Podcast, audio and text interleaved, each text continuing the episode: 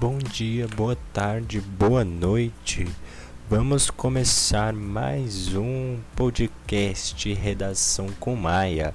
É, gente, é, nós paramos lá no dia 25 de dezembro, coincidentemente Natal. É, nós paramos no advérbio, né? Parte 1.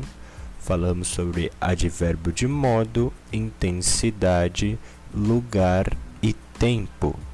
Hoje falaremos sobre os advérbios de negação, afirmação e dúvida.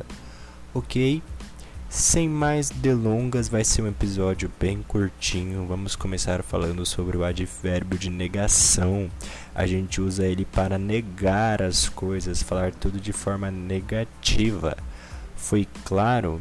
Tipo assim, um exemplo básico. Eu não vou à festa hoje eu jamais faria tal coisa. Eu nem gosto de você. Forte, né? Esses são os advérbios de negação. Algumas palavras do advérbio de negação são é, não, nem, tampouco e jamais, ok?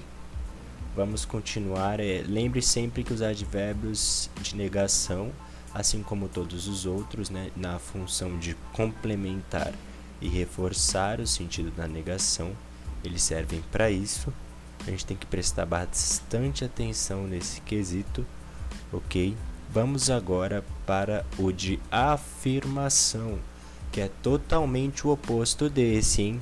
Ele é usado para afirmar, para a gente fazer com que a frase seja positiva, beleza?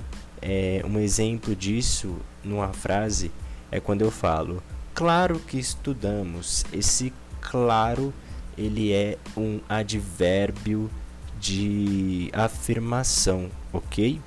Algumas palavras é, que fazem parte do advérbio de afirmação são sim, certo, claro, positivo e realmente.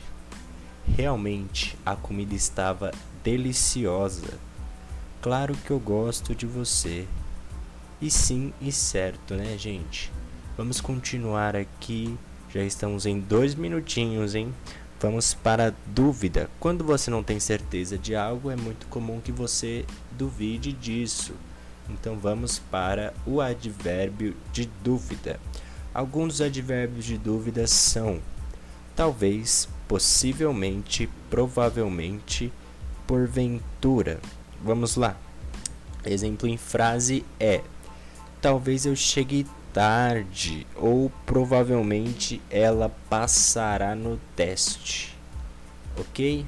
É, não sei se ficou claro, mas esses são os advérbios.